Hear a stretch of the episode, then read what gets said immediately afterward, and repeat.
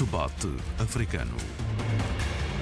A análise dos principais assuntos da semana na RDP África. Sopram ventos preocupantes na Europa para lá da cortina da guerra na Ucrânia. Em França não há memória em liberdade e em democracia de uma lei aprovada sem votação no Parlamento. O clássico bastião mundial uh, do capital treme com a crise no Credit Suisse. Estranhos tempos estes em que um cidadão que pise território do Reino Unido sem papéis e sem ter ganho para o susto depois da travessia do Canal da Mancha em condições precárias corre o risco de ser imediatamente deportado para o Ruanda. Em São Tomé e Príncipe, a culpa não morreu solteira. No ataque ao quartel, há 23 militares acusados pelo Ministério Público.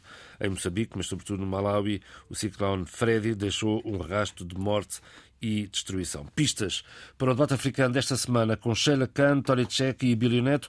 Eu sou João Pereira da Silva e o debate africano está sempre disponível em rtp.pt barra RDP África, no Spotify e nas plataformas habituais. Sheila Khan, bom dia. Muito bom Comecemos dia. pelo ciclone Freddy, que deixa um rastro de morte.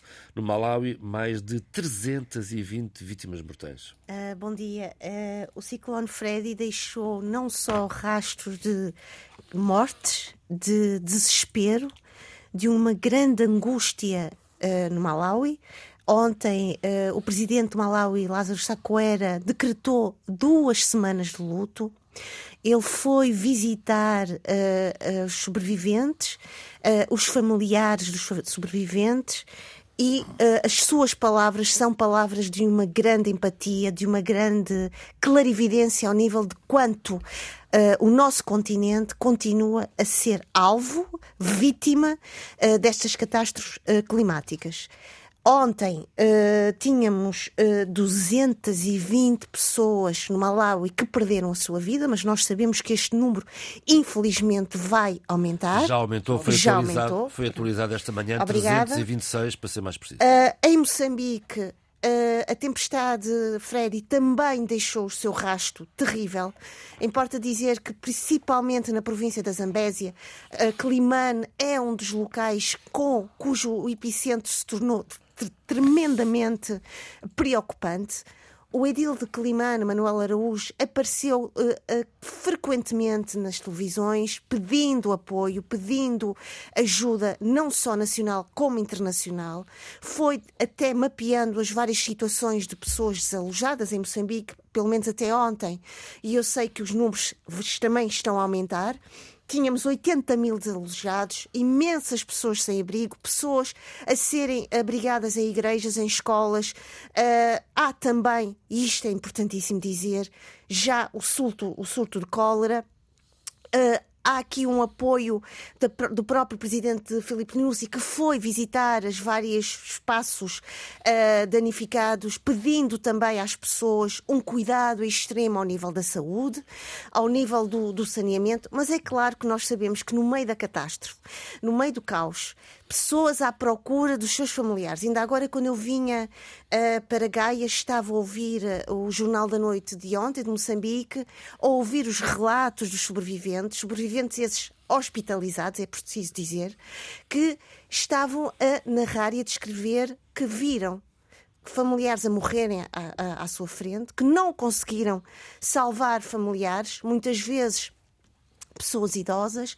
Portanto, tudo isto terá, logicamente, não só repercussões ao nível da estrutura, da reconstrução das casas, mas também ao nível de, do, do, do, de uma catarse de, destes traumas que ficam ad eterno nos corpos e na, na, nas mentes e das sempre pessoas. que há um tufão que vira ciclone, Mas é assim. Queria dizer o seguinte. E para terminar. Uh, há aqui um detalhe que é importante uh, ser salientado e que fui ouvindo dos vários analistas e estudiosos. Muitas das populações que são afetadas são aquelas que estão em espaços remotos, rurais, muitas vezes ocupam terras que são uh, espaços altamente fáceis para serem atingidos por este tipo de, de tempestades. Também são enganadas por quem as, as, quem as seduz a comprar estas terras. Portanto, haveria da parte do governo a necessidade Sim, e a urgência de uma precaução antes que tudo isto acontecesse. E Ana Pausana é isto sempre que acontece.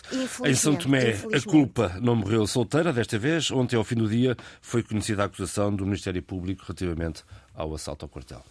Abílio, bom dia. A, a, bom dia. A segunda parte do, do, do, relatório, o relatório, digamos que prometido, concernente a, a, ao segundo processo, o processo das, das estruturas e dos uh, homicídios, uh, eu ainda não li uh, todo o relatório, daí não poder estender demasiado a fazer, a tecer considerações, porque teriam que ser considerações digamos que fundamentadas na leitura do relatório. O que existe são notícias ainda, eh, com alguns eh, detalhes, já dá para compreender melhor aquilo que já se intuía e que já estava claro no primeiro relatório, porque há dois momentos, efetivamente, o momento de eh, anular-se aquela, enfim, aquela tentativa de subversão da ordem constitucional e que assim foi considerada pelo Ministério Público, pelos dados e, pelas, e pelos factos e pela forma como os integrou dentro da lei São Tomense.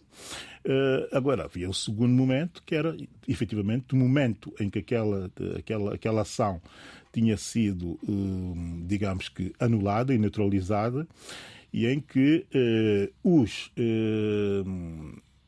digamos que putativos, se quisermos até os suspeitos de a terem realizado, terem sido entregues à polícia militar.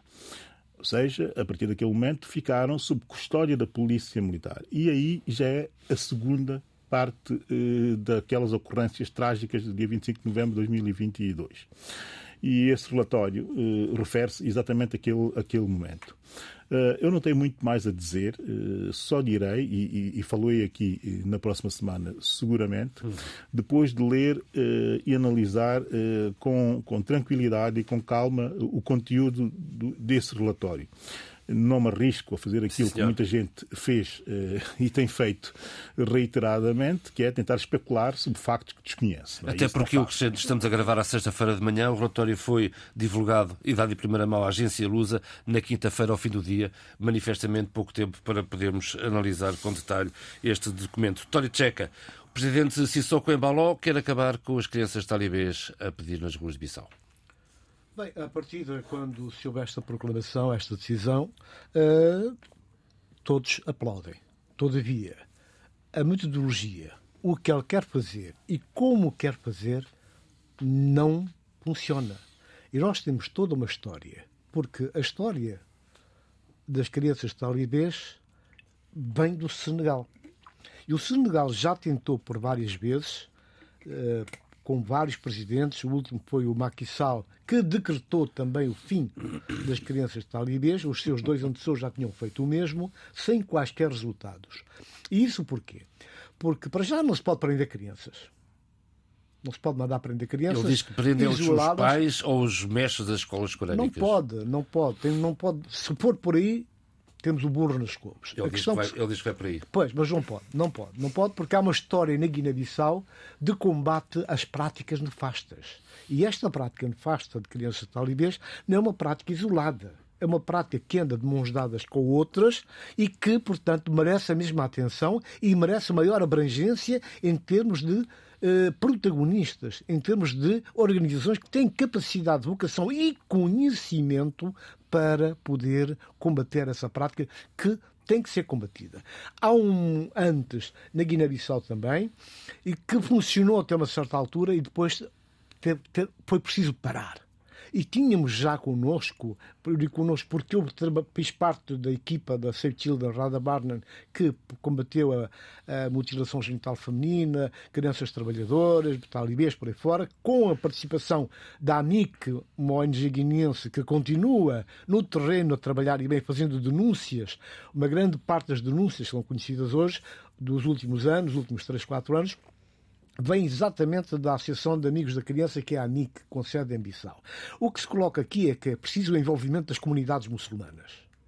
E há, e há que dizer, abrir aqui o parênteses, explicar que as comunidades muçulmanas na Guiné-Bissau são de uma moderação enorme e tem um sentimento de país, de pátria, de nação enorme e, vezes sem conta, tem apelado aos governos, tem apelado ao Parlamento para tomarem posições de forma a combater a própria radicalização dos muçulmanos recém-chegados à Guiné-Bissau. Isso, portanto, significa o quê? Que não se pode fazer nada sem essa participação. Esse, esse, esse cruzamento, essa, essa, essa colaboração, essa partilha tem que ser feita. Se não vejamos, uh, não vou falar muito, mas é preciso só dizer duas ou três coisas. Uh, o combate à mutilação genital feminina, hoje tem uma lei, portanto há um quadro jurídico que penaliza, só que este mal continua. E continua porquê? Continua porque as comunidades, as famílias não estão envolvidas, as igrejas não estão, as mesquitas não estão envolvidas diretamente. E não basta, é preciso ter um quadro jurídico, mas esse quadro tem que ser acompanhado, portanto, por atores credíveis, com a implantação no terreno e com as metodologias e as ferramentas necessárias para combater isso. Porque é a questão de crianças trabalhadoras, é a mutilação uhum. feminina, são as lideranças femininas, tudo isto é um pacote único que tem que fazer parte de uma linha política. E tem que haver um quadro no governo para normalizar e acompanhar, porque todo o suivi, todo o seguimento tem que ser feito. E é preciso que a justiça funcione e é preciso que os atores sociais que estão no terreno sejam chamados como protagonistas. A ideia do presidente é boa, mas toda a metodologia, toda a sua forma de prever e de dar as dicas de como fazer caem por terra e condenam à partida esta iniciativa. Como caiu por terra no Senegal, também dentro do mesmo sistema. Sim, o presidente decreta, manda combater, chama a polícia, chama as forças de segurança e depois zero. As crianças talibês, quem conhece Senegal, eu estive lá há pouco tempo, continua a proliferar nas ruas. De Dakar. De Dakar. Só que há um, há um, um aspecto novo. Uma grande parte das crianças hoje são guineenses. São guineenses. Isto é tão grave quanto nós recebemos agora as notícias da semana que findou da, do CEF em Portugal a falar de tráfico de crianças a partir de Bissau e detectadas no aeroporto de, de Lisboa. Portanto, essas questões são fundamentais Sim, para resolver este problema. Eu queria acrescentar isso porque o Tony Checa disse que nós, ao longo desta semana, vimos aquelas notícias sobre o tráfico de crianças nos aeroportos de Portugal e, e não só. Também foi notícia em Espanha, uhum. o que é Também. curioso. Não é? Quer dizer que há aqui uma resposta concertada e existe uma rede a fazer esse tipo de ações. Mas o interessante é que esta semana também, acho que está a ser notícia hoje na RTP África um relatório da Unicef que dá bem a dimensão mais global do problema e, e, a dimensão global do problema atira-nos, efetivamente, para respostas que têm que ser dadas pelos Estados e, e remonta a prioridade nível, para descascar ao esse nível, mesmo relatório. Ao nível do sistema educativo. Uhum. E na situação em que a Guiné está, em que praticamente não existe sistema educativo neste momento, Sim. como é que se pode dar resposta estrutural ou estruturante a uma situação deste género? Essa é, é a questão que fica e que é a questão, naturalmente, que o Presidente terá que responder. De resto, não terá sido inocente é? o ex-david de Sissoko Embalo um, em Gabu, na língua fula, língua uh, do próprio Presidente, talvez um recado interno para a sua própria comunidade, uma necessidade de, de afirmação de, do Presidente? Não, eu penso que não podemos dissociar. Muito rapidamente, Não podemos dissociar esta, esta posição, este posicionamento do Sissoko da, da campanha eleitoral, das ah, próximas eleições. É evidente que, que há, a preocupação dele neste momento são duas. É eleições e a comunidade internacional um discurso deste, para quem está de fora, e ouve o Presidente da Guiné-Bissau, pá, epá, está, vai, vai combater, com os, vai acabar com, com, as crianças pedintes, vai acabar com a mutilação genital. Portanto, isso cai bem cá fora. Agora, quando se analisa e quando se tenta perspectivar como vai acontecer, as metodologias, as formas de o fazer, quem são os atores, vemos que realmente poderá cair no saco da propaganda. Sheila, quer acrescentar alguma coisa, queria, por favor? Faça favor. Eu estava favor. calada, mas estava então, muito mas cá estamos, vamos embora. Não, porque eu acho que o Tony Checa frisou aqui uma questão muito interessante e relevante e que Uh, vem da, da, sua análise do, do, do, do, de como tem sido a atuação do presidente da Guiné-Bissau para fora e para dentro. E realmente todo este seu discurso fica bem para quem está de fora, para a moldura internacional, para uma visão internacional, é um, um, um, um, homem político, humanista, preocupadíssimo com, com uma, uma, uma dimensão preocupante, não só nacional, mas também global. Mas, e é aquilo que o Tony Checa dizia bem, dentro uh, do, do, do, espaço queniense, como é que isto vai ser feito, como é que isto vai ser uh, uh, concretizado. Há pouco o Abel falava da questão da edu educativa. Eu acho que é mais uma questão de como gerir as vidas das pessoas a partir de uma dimensão económica. E como gerir essa dimensão depois e ligá-la a outras questões também da saúde, da educação eu acho que são dimensões que não podem ser vistas uh, sozinhas, têm que ser dimensões vistas em associação, em parceria, porque explica muito todo este comportamento, porque são crianças que saem de zonas, e aqui eu vou pedir ao Tony Checa para me corrigir se eu estiver errada, saem de zonas não urbanas, saem de, eh, de uma vivência não urbana, não, não, não, de um tecido, vão para um tecido social desconhecido uh, inóspito muitas vezes e que caem exatamente nesta mendicidade de que é uma rua. coisa já quase cultural. É? Muito bem. Uh, só para terminar. Hum. Eu acho que aqui seria muito interessante que mesmo os sociólogos guineenses pudessem também uh, dar um apoio ao presidente, mapear com ele estas metodologias de ação. Eu acho que isso seria absolutamente importante. A questão está mais que identificada. Bom, e uma nota ainda que eu gostaria de ouvir eh, a vossa opinião sobre a visita uh, de, de, Estado do Presidente Carlos Villanova a, Tomé, a Cabo Verde. Chegou domingo à noite, partiu quinta-feira de manhã, uma semana em, em, em, Santiago e ontem, no, ontem, anteontem, no Mindelo. Abílio. Bem, eu tenho alguma dificuldade em, em, em compreender essas visitas porque eu não, não, não entendi. Uh, São visitas todo, protocolares. De todo os resultados, digamos que novos dessa, dessa visita. No entanto, é sempre bom visitar países irmãos, países amigos, e, e, e há sempre assuntos para, uh, para serem tratados entre os dois países, isso não temos dúvidas nenhumas. É mesmo necessário que isso aconteça com alguma regularidade. E também entendo que estamos, enfim, a meses de São Tomé e Príncipe receber a Cimeira de Chefes de Estados da CPLP, uhum. que faça, faça sentido articular neste exato Sim, momento uhum. algumas, alguns pontos da agenda e, sobretudo, uh, os pontos da agenda que são de agenda comum.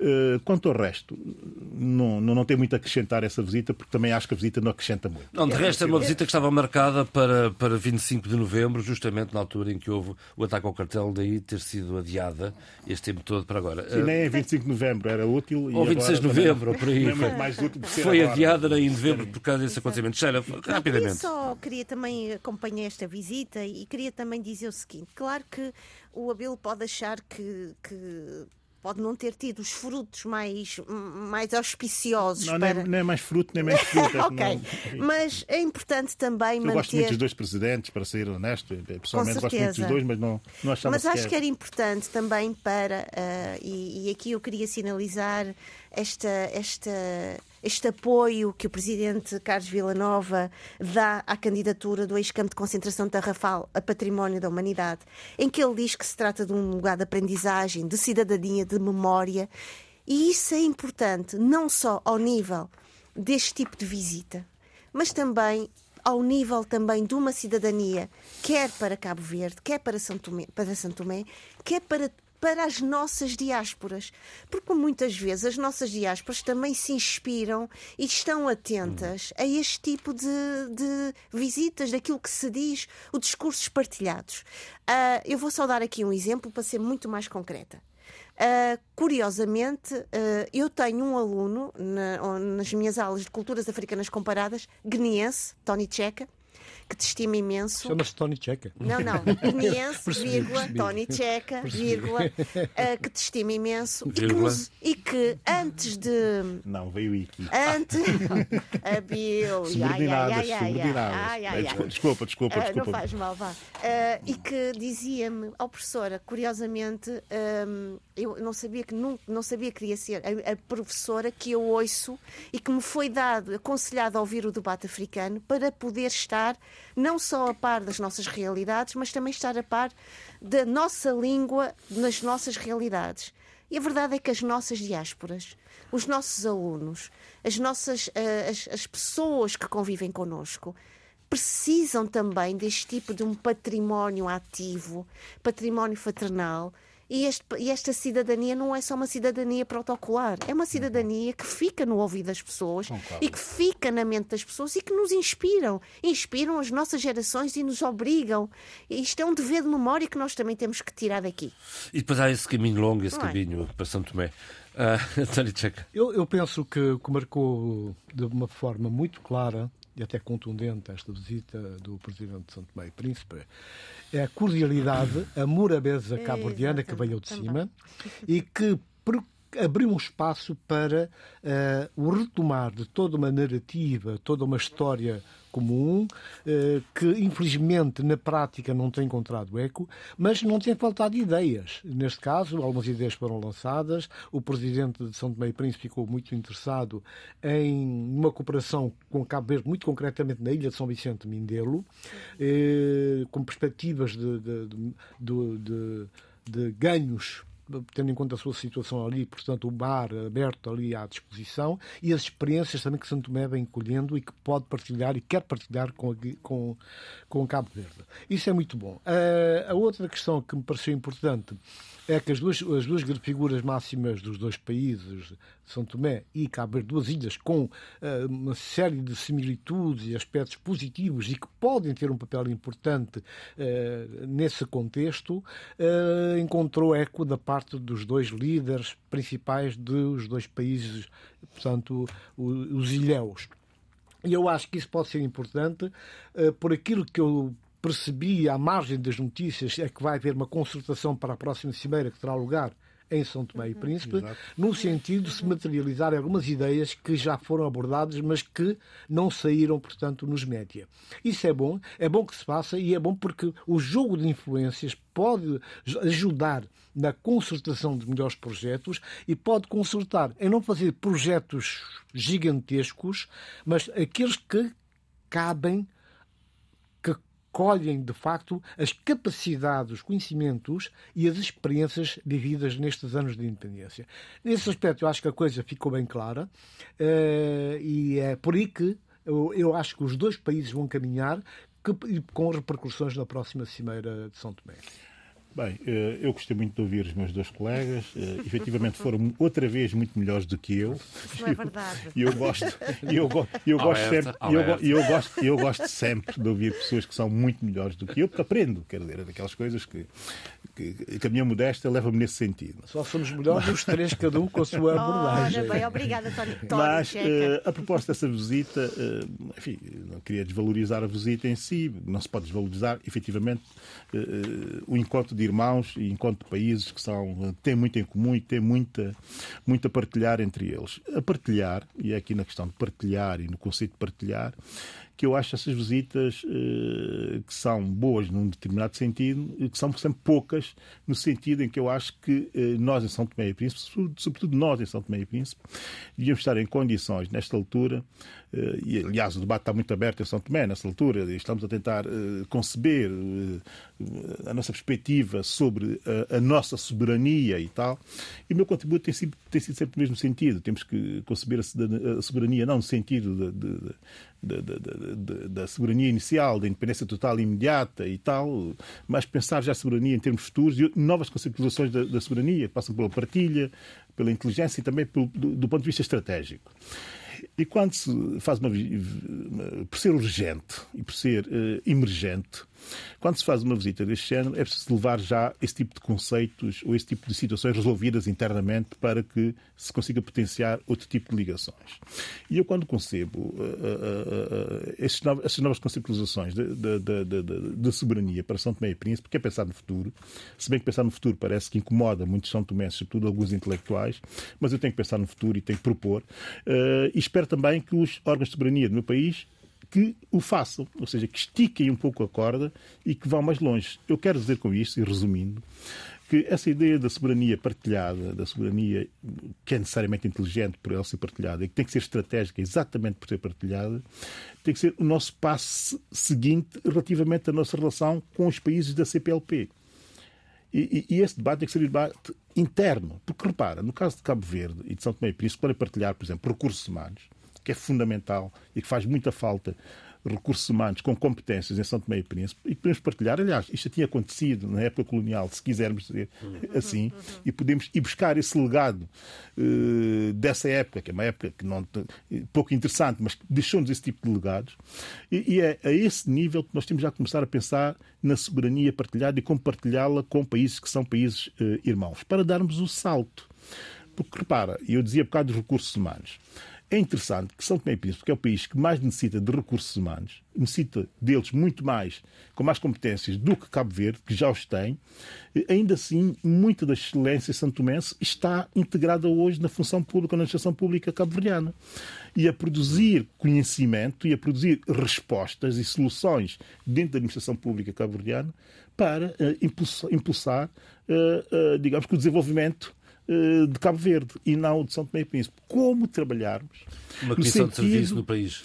Não é só comissão país. de serviço, é mais, é mais do que comissão de serviço, tem que ser algo muito mais criativo que abra, agora que estamos em contexto da soberania é lusófona, da soberania lusófona, poder abrir a, a nossa administração pública a esse tipo de competências, não as nossas que já estão em Cabo Verde a criar focos de competência Fazer para Cabo Verde e soluções para Cabo Verde, mas também as cabo-verdianas eh, que trabalham em Cabo Verde e que já são solução e já, e já têm soluções para o desenvolvimento do seu próprio país. Quer dizer, quando as coisas que se colocam a esse nível mais concreto de trabalho a ser feito na reconceptualização de coisas que nós temos como adquiridas e que têm sido pontos negativos ou fracos uh, no nosso desenvolvimento, aí sim eu estaria aqui a bater palmas uh, muito mais, uh, de forma muito mais exuberante, mas sendo assim, temos de desvalorizar de certa forma aquilo que foi a visita João Pereira, do, meu, do meu. Do Pode ser, senhor. comentar aqui uma coisa que eu E avançar imediatamente vou ser para, rápida. para a Inglaterra.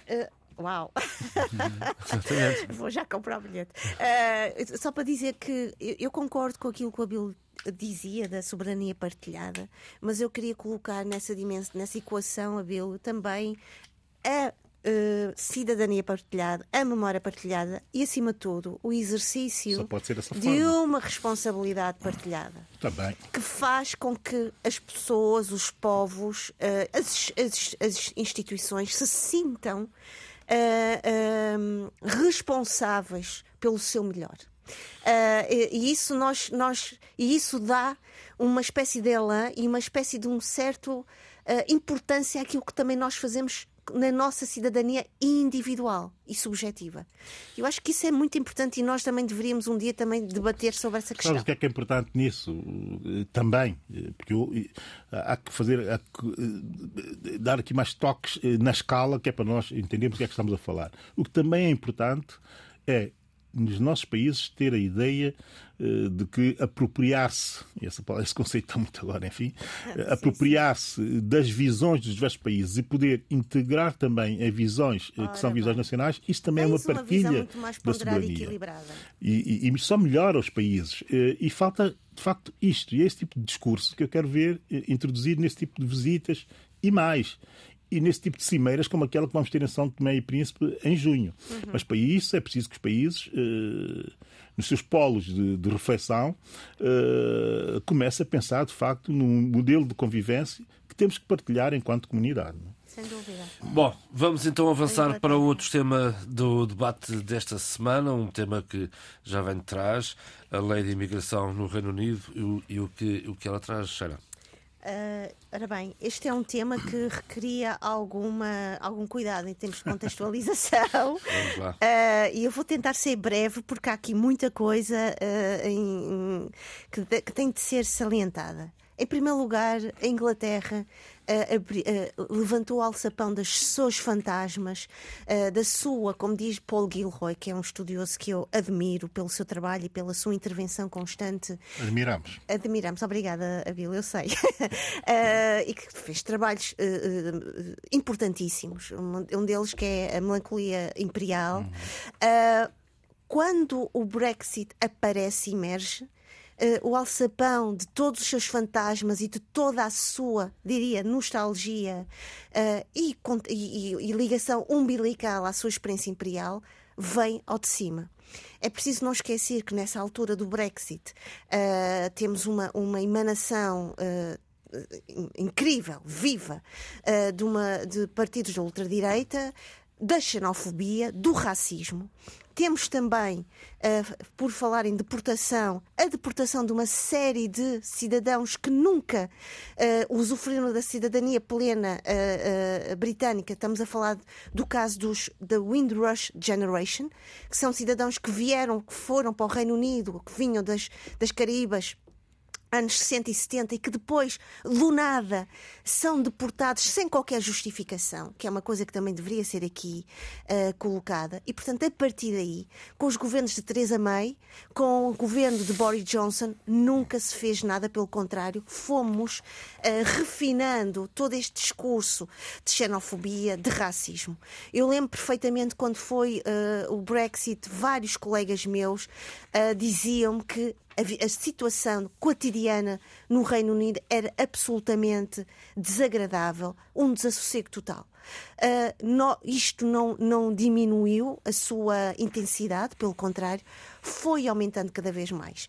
Aumentando de tal maneira que, curiosamente, nós vemos que filhos herdeiros de uma diáspora, uh, não só indiana, africana e de outros países, estão neste momento no governo e que estão a a trazer medidas absolutamente hediondas, desumanas, relativamente à questão dos refugiados, à questão de pessoas que pedem asilo e que se veem nesta atu atualidade uh, uh, colocadas na situação de serem deportadas. Umas para o Ruanda e outras não se sabe bem o que vai acontecer. Mas é importante também dizer que a semana passada tivemos uh, a retoma de, de, uma ligação que estava um pouco fria entre o Reino Unido e a França, entre uh, Rishi Sunak e Macron, que vieram, de certa forma, reforçar a sua vontade de aumentar o poder de vigilância e um poder de vigilância que é, para muitos, e eu, eu posso dizer aqui com alguma propriedade, porque trabalhei sobre isso, escrevi sobre isto, Uh, para muitos de nós, e, e há estudos uh, valiosos para, para trabalhar, para pensar isto, estas tecnologias de vigilância, este, este novo uh, manancial de centros de deportação, de drones, de, de, de aviões que querem, de certa maneira, ostracizar, limpar uma certa, uma certa Europa da presença do outro. Estes são legados de uma outra colonialidade, agora subtil, talvez mais não tão gritando como a antiga colonialidade que nós vínhamos vi vivido e vendo no passado, mas é preciso estarmos atentos, porque esta Europa está a tentar expulsar de si aqueles que ela acha que vêm, de certa maneira, conspurcar a, a, a sua Europa. Não podemos esquecer que nesta Europa não temos só o Reino Unido e França.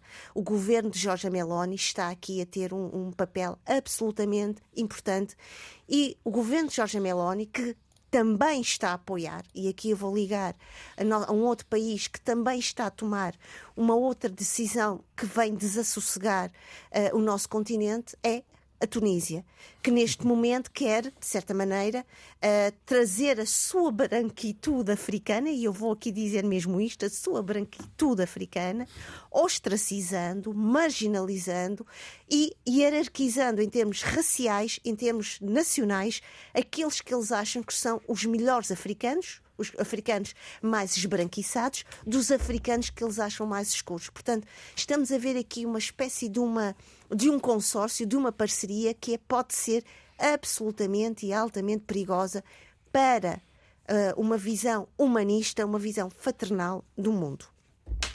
A questão que se coloca, pronto, feita esta grande introdução e muito bem feita pela Sheila, com dados muito concretos, uh, importa realmente ir mais diretamente à questão, ir à chaga, onde está a ferida aberta, que é a iniciativa do governo britânico. Uma iniciativa que já tem o respaldo da, da França, já há dinheiro, muito dinheiro, para um projeto uh, com laivos coloniais requentado 540 milhões de euros. Exatamente. E, mas e vai crescendo ao longo dos anos. Né? Há, um, há um, todo um mapeamento em termos de, de temporal em que de X em X tempo esse montante vai crescendo. Portanto, isso porquê? Porque, como tu disseste, e muito bem, há todo um potencial moderno que vai ser posto à disposição para manter uh, os desgraçados fora do espaço de conforto que quer, que quer ser defendido, portanto, pelo, pelo senhor uh, chefe de governo uh, do Reino Unido, e que, na verdade, é, é perfeitamente, quer dizer, eu digo sinceramente, não tem ponta por onde se pega, a não ser que seja com pinças. Isto porquê? Porque não se pode, de forma nenhuma, aproveitar uma desgraça que virou endémica. Com responsabilidade dividida por muita gente, por muitos países, muitas nações e muitas correntes políticas, para evocar necessidade de paz interior, de sossego, de observância de princípios, de códigos de postura, etc, etc, etc. Um bombardeamento napalmizado em termos de conceitos da forma de estar e de ser, do cidadão, do ser humano. Portanto, eu, para mim, isto é altamente reprovável. Eu peço desculpas por usar alguma linguagem um bocado mais agressiva, mas eu penso que essa agressividade essa forma hedionda de tentar resolver este problema, criado também por eles, em vários momentos da história, todos nós sabemos, não vamos perder tempo aqui enumerando-as, e tem que ser tratada, portanto, com alguma clareza também em termos do verbo.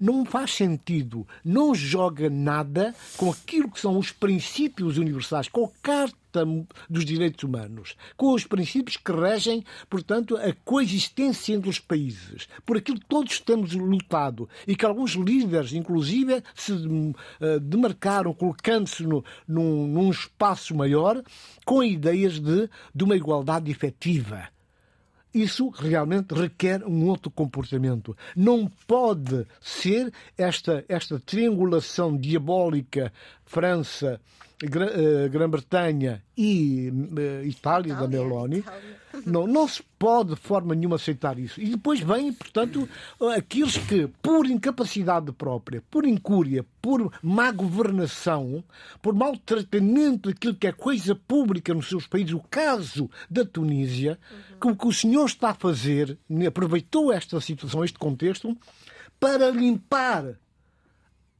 toda a desgraça que ele, que ele implantou no seu país. Toda a incapacidade de cumprir aquilo que tinha prometido.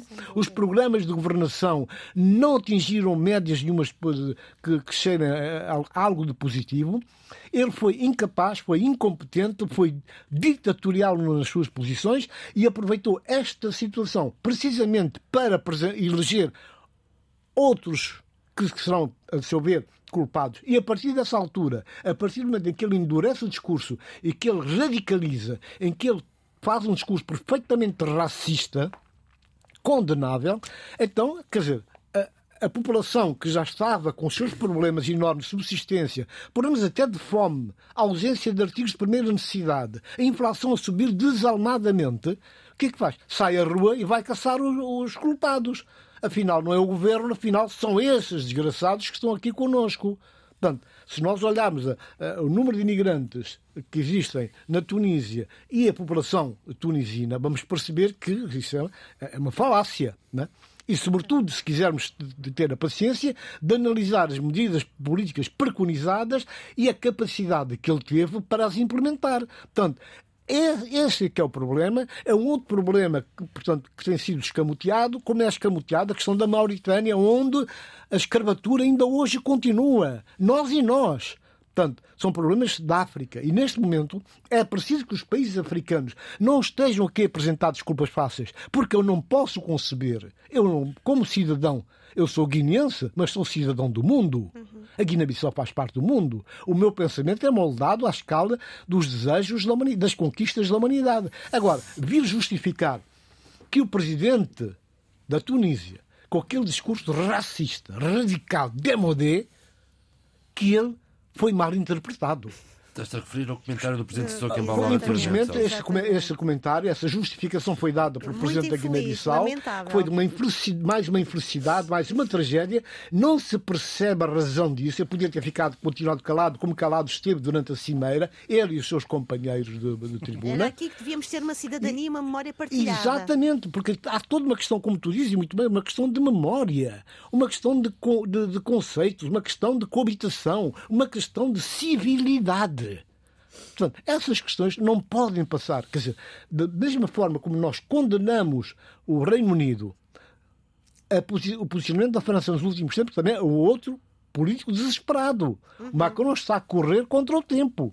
Macron falhou, Ma- Macron está a sentir o, eh, que o terreno que ele pisa está cada vez mais movediço. Ele então olha para todos os lados e vê onde pode arranjar uma, ou duas boias de Esta salvação. quinta-feira passou uma lei sem ser votada no Parlamento. E Exatamente. É uma coisa Portanto, que faz pensar. que faz pensar, mas, vai que, levar com uma moção de mas, censura. exato, mas que dá exatamente a Mais perceber que uma, parece. Bem, dá a perceber a gravidade da situação que ele criou na sua governação, os pactos que ele tentou gerar e que não estão a resultar e cada vez menos apoios para implementar as suas políticas. Ora, isso tudo junto mostra que é preciso que nós, que a humanidade, que as organizações internacionais consigam fazer a fotografia real de todos os protagonistas, uns e outros. A fotografia exata, com todos os pormenores a preto e branco, ali claríssimo.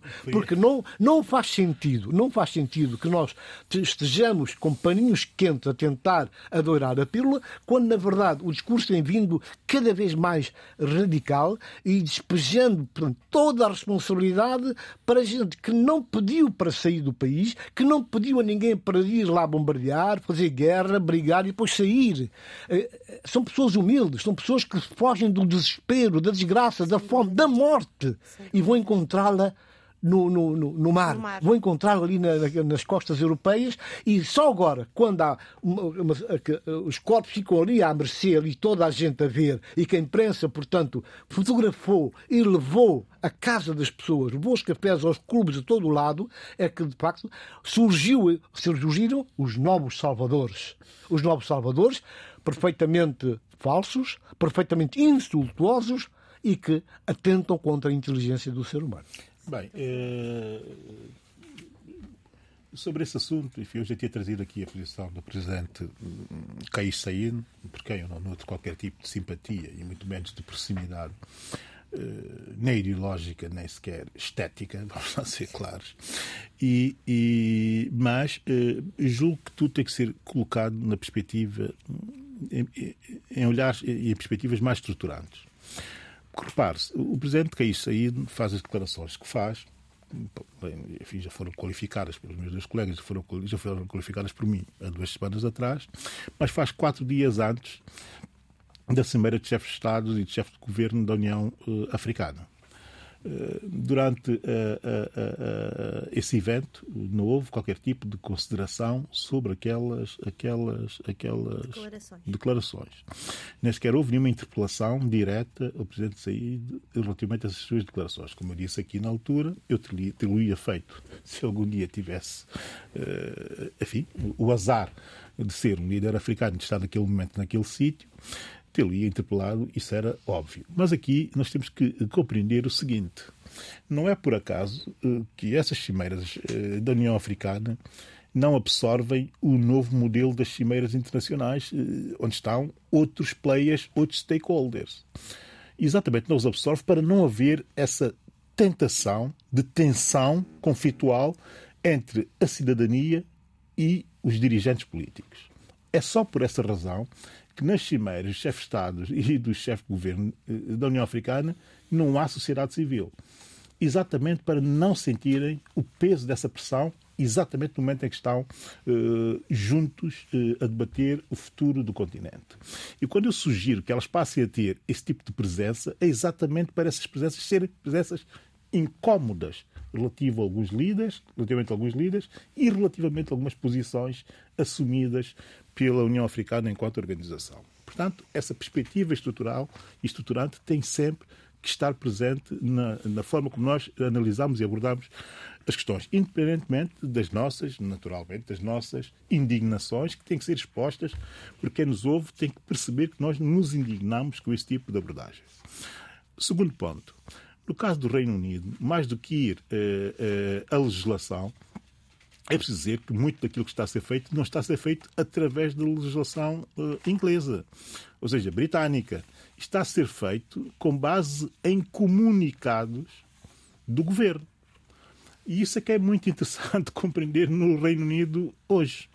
Porque não é nenhuma lei que vai ser alterada, não é nenhuma bill, nem nada disso que vai ser alterado.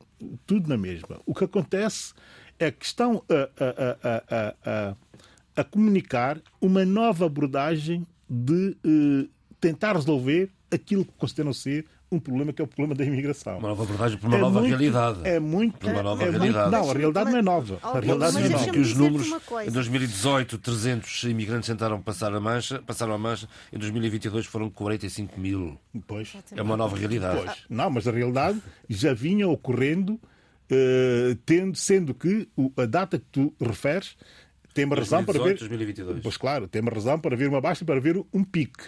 Uh, o pique tem exatamente a ver com a acumulação de pessoas em Calais e, e, e, e de estar ali numa espécie de terra de É ninguém. realidade, de terra de ninguém que os em, que dois, ficaram- em que os dois países pactaram que eles ficariam ali e a serem, uh, como é óbvio e evidente, a serem Empurra para lá, empurra para cá. Exato, a serem maltratados eh, e humilhados e desumanizados naquela espécie de território de passagem que é uma espécie de território de ninguém É degradante. é que não vale nada. Aquilo é altamente Oh, degradante. Bill, Bem, deixa-me dizer-te só uma coisa rapidamente. Estavas a dizer há pouco dos comunicados, mas esses comunicados têm um efeito no cotidiano das pessoas, nas percepções e representações, na sua ninguém interação tem do dia a sobre dia. isso. Ninguém tem dúvidas sobre In- isso. Terrível. Pois tem. Eh, Agora que deixa-me as concluir. pessoas. Ok, pá. Eu só concluir o seguinte. Porquê? Porque a indignação, eh, e isso é que é interessante colocar-se, e eu vou dar o exemplo claro e vou a aspectos mais específicos, também para, eh, enfim, eh, debatermos de outra forma, eh, para nós compreendermos a pressão também sobre a própria cidadania e opinião pública eh, inglesa, temos que olhar para o caso do Gary Lineker, do futebolista, do apresentador de da futebol, BBC. Ah, o da BBC, que foi, enfim, Saneado. suspenso, suspenso, saneado, disse Ter dito a António verdade, Checa, por ter dito a verdade. por ter dito coisas que, a partida, não se esperaria que um opinador dissesse. Mas a verdade é que o BBC, Falou, atenção. a verdade é que, o- a verdade é que Na o Gary. Lineker é um cidadão, Falou cidadão. muito ativo nas redes Exatamente. sociais e as declarações dele não foram feitas enquanto ou na qualidade de eh, apresentador da BBC, de um programa de futebol Não, muito visto, dele, foi mas no foi no Twitter Twitter dele. E a discussão aqui, a grande discussão aqui, que é uma discussão também que temos O que é que ter, se pode escrever no- nas redes particulares? sociais Exatamente. E particulares? saber se essas redes, se, se, se aquilo que se escreve enquanto se é opinador ou figura pública, se passa também a ser eh, informação a partir do momento em que, está, em, em- que escreve nessa qualidade. Bem, o debate é grande, mas eu não queria ir por ali. A questão do debate é a questão da imparcialidade também. Se ele deve ou não sujeitar-se às condutas de imparcialidade enquanto opina no seu tweet. Bem, a discussão é vasta. Mas eu quero me concentrar no discurso. Porque o que ele diz eh, é eh, e deve ser retido como fundamental. O Gary Lineker não acusa o governo inglês de ser, ou não compara o governo inglês ao nazismo, não é isso que ele faz. O que ele diz é que o comunicado é um comunicado que faz lembrar o nazismo. Porque está, primeiro, e ele explica, muita propaganda, segundo, desumanização do outro, e terceiro, não está de acordo com um Estado de Direito, que é aquilo que nós, os ingleses, dizemos que temos. Portanto, essas três críticas, que são críticas absolutamente fundamentais e que dão universalização de direitos aos imigrantes, é algo que também tem que fazer pensar os ativismos eh, antirracistas. Porque existe eh, uma, uma componente do ativismo antirracista que é muito contra a universalização do direito. Ou seja, afasta eh, a questão do Estado de Direito da, problema- da problemática da reflexão sobre o racismo. Mas, entenda-se isso. Deixa-me só dizer o seguinte. Deixa-me só dizer o pena seguinte. de não termos livros. Deixa-me só dizer o seguinte. No fim de semana passado, voltando à Tunísia e termino, estiveram 70 mil tunisinos na rua, estima eh, o governo tunisino. Mas foram muitos mais, segundo quem promoveu a manifestação. E a manifestar-se manifestar sobre o quê? Sobre os ganhos da Primavera Árabe na Tunísia, que estão agora a ser altamente questionadas por um, por um putativo fascista. E, e, o que é que acontece nessa, nessa, nessa manifestação? Acontece o seguinte: acontece que a reivindicação dos tunisinos é no sentido de um dos grandes ganhos não ser posto em causa. E qual é um dos grandes ganhos para eles, para aqueles manifestantes eh, eh, da primavera eh, tunisina? É o facto de ser o único país do Sahel e do, agora tente-se bem a isso, e do Médio Oriente que tem uma legislação específica sobre o racismo. Isto tem que estar a pensar como é que países africanos e, e, e mais e do Médio Oriente não têm uma legislação sobre o antirracismo. Sobre o racismo. Muito bem, ficamos a pensar. António Tchecas, antes de passarmos aos livros, muito rapidamente, eu peço desculpa porque não vai dar para ter. Quis só fechar a tua ideia, deixa só fechar o Bíblia, peço é desculpa, só, não me apercebi. É um aspecto que eu queria até abordar mais eh, detalhadamente, mas vou só rematar com isto. É preciso notar por como e porquê que o, o seu chefe de governo do Reino Unido avança com os comunicados porque ele realmente não tem uma retaguarda segura em termos de, de, de quadro jurídico. Não tem.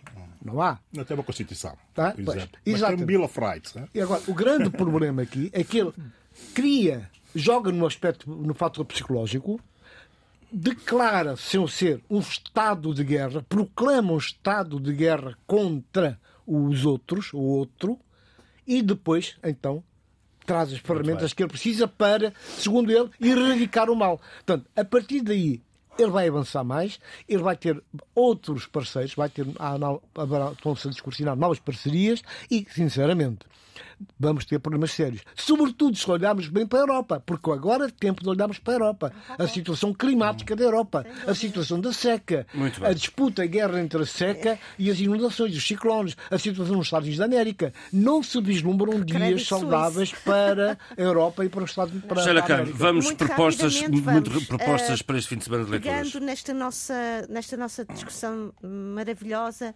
sobre o, o, o, a presença do passado ainda na nossa atualidade atualidade, gostaria de convidar os nossos ouvintes e nós a lermos um livro uh, publicado por duas estudiosas, uh, Susana Pimenta e Orquídea Ribeiro, que escreveram O Mundo Colonial Português, Representações, Memórias e Heranças. É um mapeamento de voz e estudos sobre os legados da colonialidade hoje. Uh, finalmente, José Miguel Ribeiro, realizador, faz um filme de anima animação, Naiola, que conta uh, o impacto da guerra civil angolana na vida de três mulheres e diz o próprio realizador.